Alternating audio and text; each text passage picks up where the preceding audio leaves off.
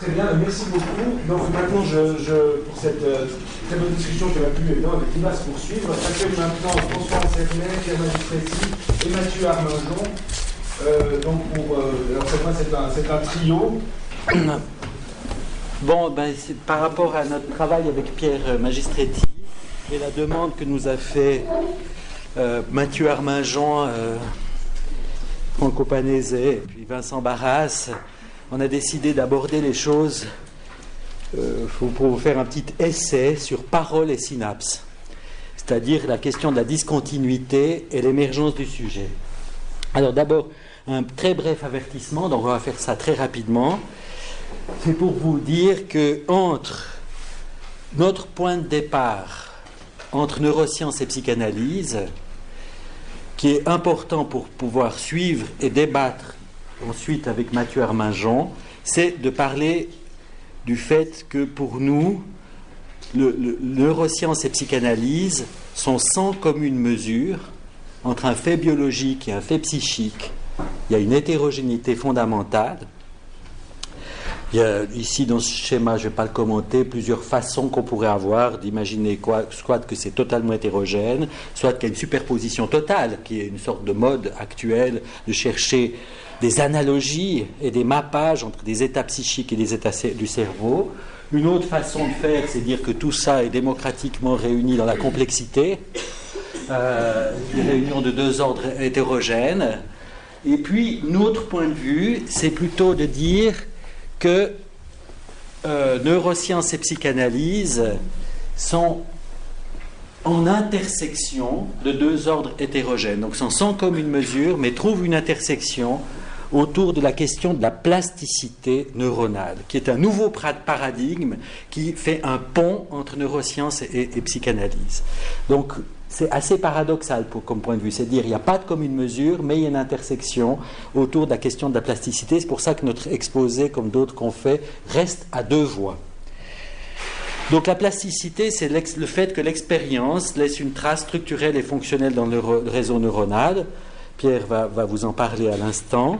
Euh, c'était une hypothèse à l'époque de Freud, une hypothèse aussi pour Ramon Cajal, c'était aussi une hypothèse pour Hebb, ce psychologue neuroscientifique des années 30, en fait, euh, aujourd'hui, c'est été au fond montré par le développement de la biologie contemporaine jusqu'au prix Nobel de Kandel qui, au fond, a mis ça en avant. Alors, qu'est-ce qu'on peut conclure si l'expérience laisse une trace dans le réseau neuronal par rapport à la discussion qui a eu lieu précédemment? On peut dire que l'histoire du rapport psychiatrie-sciences humaines causalité psychique, causalité organique a évolué vraiment depuis le, au cours du 19e, du 20e, avec des mouvements de balancier. Grissinger déjà disait que la maladie mentale est une maladie du cerveau au 19e. Il y a eu l'époque du traitement moral, les conceptions médico-philosophiques de Pinel, etc. Peut-être peut-on s'interroger en se disant aujourd'hui, la plasticité pose les choses différemment. C'est-à-dire qu'on pourrait dire qu'il y a une causalité psychique qui détermine l'état mental d'un sujet, ou une causalité organique qui détermine l'état mental d'un sujet.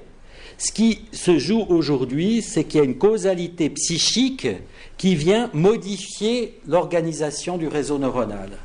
Alors, on a passé plus loin à cause de la commande de Mathieu en disant la parole peut modifier euh, le devenir psychique d'un individu, bon, psychanalyse, euh, les synapses ou les neurones ou l'état neuronal déterminent le devenir psychique d'un sujet, euh, causalité organique, examinons, tentons d'examiner, à cause de la demande qui a été faite, en quoi la parole peut, par le phénomène de la plasticité, modifier le réseau neuronal. Alors, en, vraiment deux mots, en plus je pense que je l'ai dit déjà tellement de fois ici à Angeles, j'ai peur de me répéter, mais enfin bon, il faut quand même cadrer peut-être pour ceux qui n'ont qui, qui pas, qui ont pas euh, suivi ça. Euh, enfin, c'est vraiment une des grandes avancées, des, je dirais vraiment des grandes avancées des neurosciences contemporaines du point de vue expérimental, bien que conceptuellement ça, a été postulé depuis très longtemps, c'était que, c'est-à-dire que la plasticité du cérébral, c'est la en fait la capacité qu'a le cerveau d'être modifié par l'expérience. D'ailleurs, c'est pour ça que je faisais allusion à, cette, euh, disons, euh, cette, absence peut-être d'opposition entre euh, causalité psychique et causalité organique et sociale, parce que justement, le cerveau est modifié en permanence par l'expérience. Ce matin, je n'ai pas le même cerveau qu'hier matin, et, et que finalement, les connexions neuronales se modifient, sont plastiques Évidemment, pas les grandes voies euh, neuronales, elles restent les mêmes, mais la microarchitecture se modifie. Et en quelques mots, vraiment, les mécanismes principaux, c'est une variation euh, du nombre et de l'architecture euh, des, synapses, donc des contacts entre les neurones, de l'efficacité du transfert d'informations au niveau de ces synapses et même des réarrangements structurels. Et tout ça, évidemment, a été étudié en, détail dans les paradigmes d'apprentissage, de mémoire, mais certainement c'est quelque chose qui s'applique à autre chose que le domaine purement euh, cognitif. Alors, euh, juste deux, trois diapos euh, biologiques. On a 100 milliards de, neurones dans le cerveau. Chacun est connecté avec 10 000 autres. Il y a 10 000 synapses par neurone. Ça fait à peu près 10 à la puissance 15 sites où l'information est il y a un transfert d'information c'est 10 à la puissance 15 synapses. Et là, justement, ces connexions ne sont pas branchées une fois pour toutes comme une prise dans le, dans le mur, mais c'est quelque chose qui est dynamique en permanence et qui est vraiment le substrat de, euh, l'inscription de l'expérience, euh, au sens le plus large du terme, euh, dans le réseau neuronal. Alors euh, voilà, donc euh, euh, voilà, c'est cette connexion, cette région ici, qui est le, site de cette plasticité. Donc c'est vraiment de la microarchitecture, comme je disais, c'est pas les grandes voies qui changent, c'est cette microarchitecture. Et juste, j'aime bien cette image. en fait, elle est très indirectement liée à la, à la, plasticité, mais c'est des images in vivo par des techniques assez sophistiquées d'imagerie de, de, neurones. Et on, vous, voyez, vous pouvez voir euh, ces, petites épines dendritiques, là où se font les connexions, et c'est des acquisitions sur des temps très longs euh, et, passées très rapidement, mais ça montre que ça bouge. Le cerveau bouge, les synapses bougent en permanence. Je crois que c'est vraiment l'image qu'il faut garder en tête et que tout ça est lié à l'expérience, à ce que l'on vit. Alors, euh, autre point important, comment est codée cette information? Alors là, évidemment, euh, il, y a, euh, il, y a, encore beaucoup, beaucoup de points inconnus, mais disons, pour, simplifier, l'idée, c'est que quelque part, une expérience, bon là, on a mis réalité externe, mais finalement, ça peut être aussi une production de la pensée, est en fait codée par un réseau euh, une assemblée de neurones et de synapses facilitées et que à 10 à la puissance 15 vous avez un une jolie possibilité de codage euh, et, que finalement lorsque on représente quelqu'un euh, quelque chose pardon quelqu'un d'ailleurs on réactive ce pattern de synapses facilitées. Alors comment on passe de cette réactivation à une image mentale, ça c'est la grande question, mais on pense aujourd'hui qu'il y a euh, vraiment ce réseau de synapses facilitées propre à chaque entre guillemets expérience qui est à la base euh, de finalement de ce que l'on est capable d'abord d'inscrire et ensuite de, réactiver. Donc voilà euh, en deux mots résumé la plasticité synaptique et euh, les réseaux neuronaux comme euh, base de la représentation de l'expérience euh, vécue. Voilà, ça c'est vraiment les, points de départ. Je reprendrai un peu de biologie tout à l'heure. Alors donc là, c'est juste pour vous rappeler que la question de la trace est tout à fait centrale en psychanalyse, quand la perception est le signe de la perception. C'est le fameux schéma de Freud du 6 décembre 1896, où il définit, je le montre juste pour insister autour de paroles et synapses, sur cette question du signe de la perception. Le signe de la perception, c'est quoi? C'est ce que suppose Freud, c'est-à-dire qu'il y a un point de contact particulier d'une modification euh, finalement du réseau neuronal par l'impact de la parole et que l'élément central de cela c'est le signe de la perception. Alors ça peut être l'impact de la parole, ça peut être l'impact d'une perception qui passe par les différentes voies sensorielles, mais il suppose à la base de toute cette dialectique entre cerveau et psyché, un point de contact qu'il appelle Wahrnehmungszeichen, signe de la perception, auquel d'ailleurs Lacan, dans la lecture qu'il fait de l'esquisse et de Freud, dit tout le temps dans son œuvre le signe de la perception, se référant à Ferdinand de Saussure, je lui donne son véritable nom qui est celui de signifiant. Alors ça, c'est toute une réflexion à avoir d'histoire de la médecine, c'est-à-dire qu'est-ce que Freud appelait signe?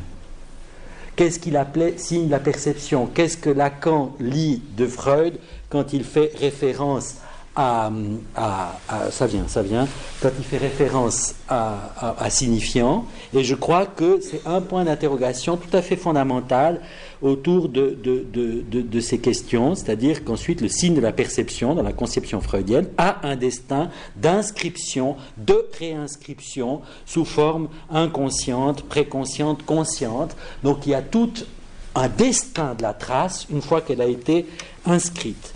Et qu'à partir de là, il y a effectivement une question.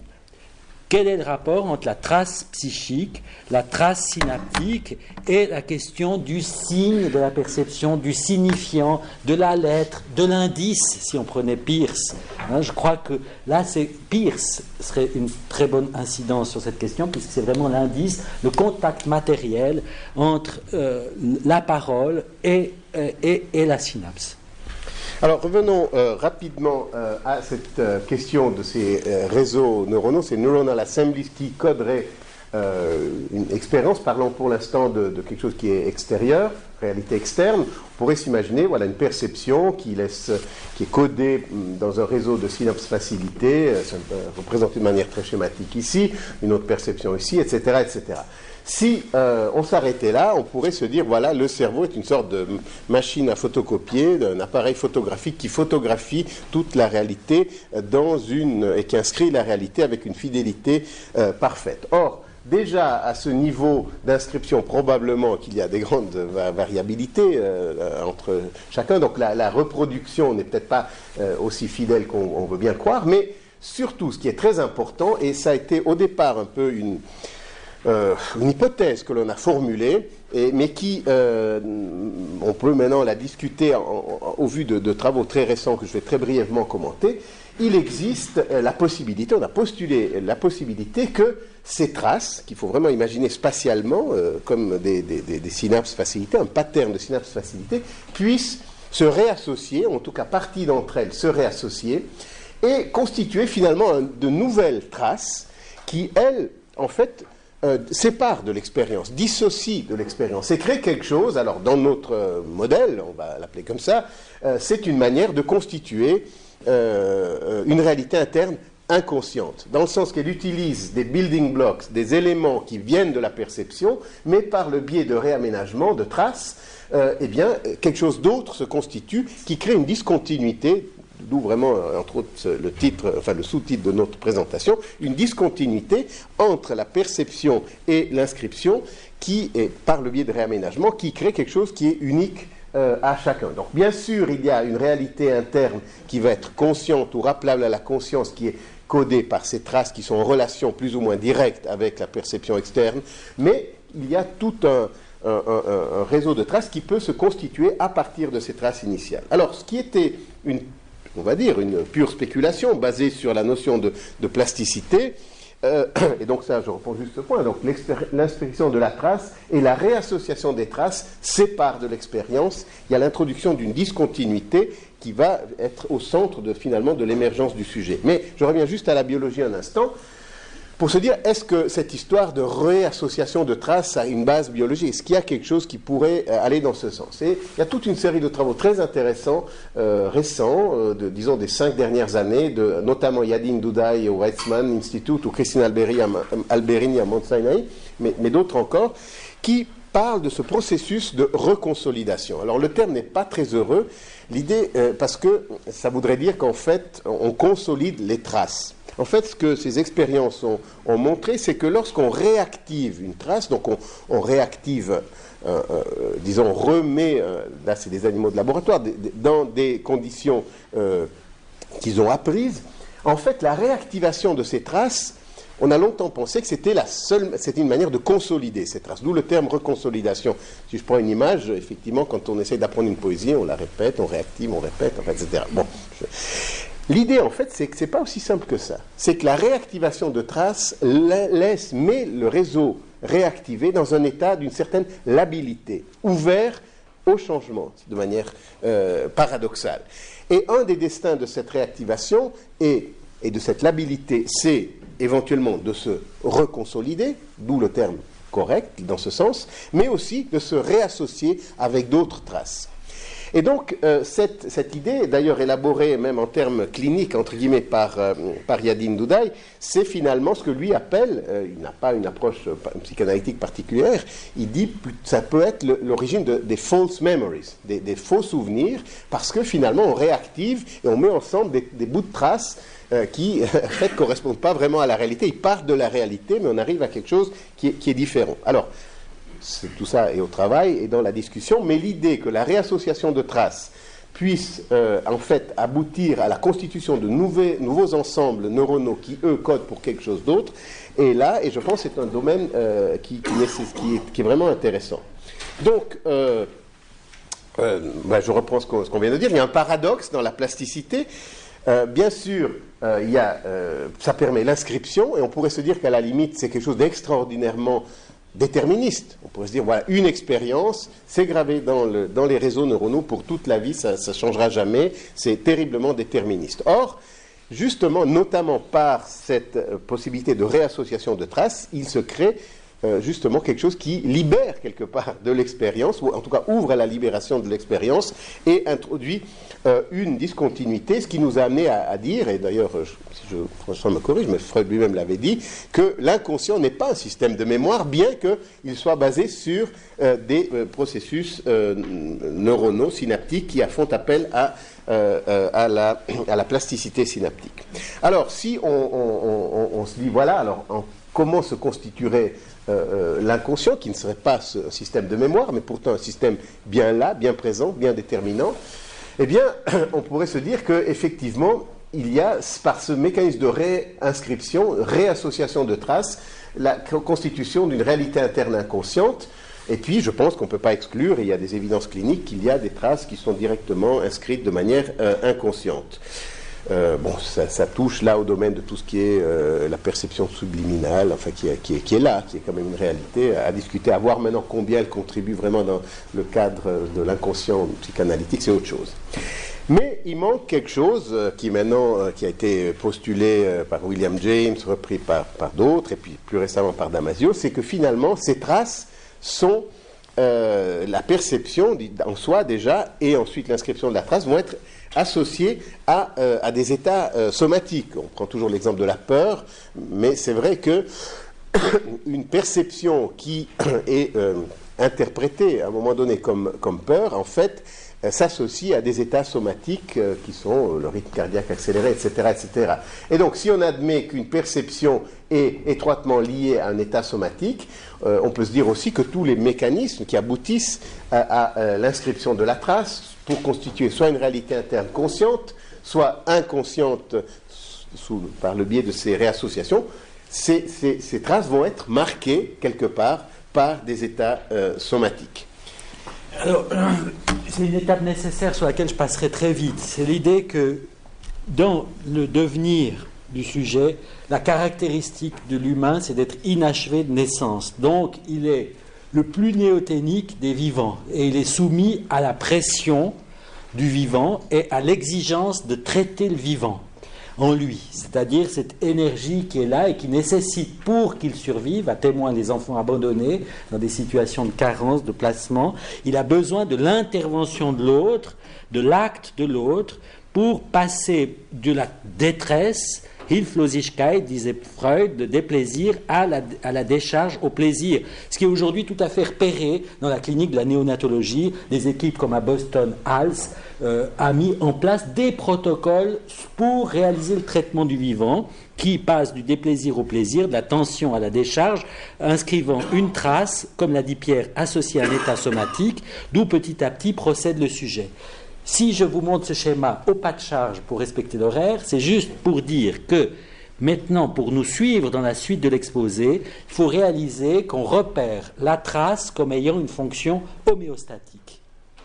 La trace, c'est un ajout nécessaire au vivant pour que le vivant survive et que ce n'est pas quelque chose en plus d'une fonction émergente euh, du, système neuronal, c'est une exigence du vivant de pouvoir prendre la trace pour réaliser cette fonction homéostatique dont d'ailleurs le cerveau est l'organe homéostatique par, excellence. Ça veut dire que tout ce qui vient de la, de la constitution du sujet, de l'émergence du sujet, peut être vu de côté extéroceptif, les perceptions, du côté, mais aussi du côté interoceptif, avec chaque fois des associations d'une trace avec un état somatique, qui provoque un acte, une action, n'est-ce pas Action qui est perçue sur le plan extéroceptif, mais qui est aussi perçue sur le plan interoceptif, constituant petit à petit le sujet. Donc le sujet résulte euh, de ce processus double extéroceptif et interoceptif.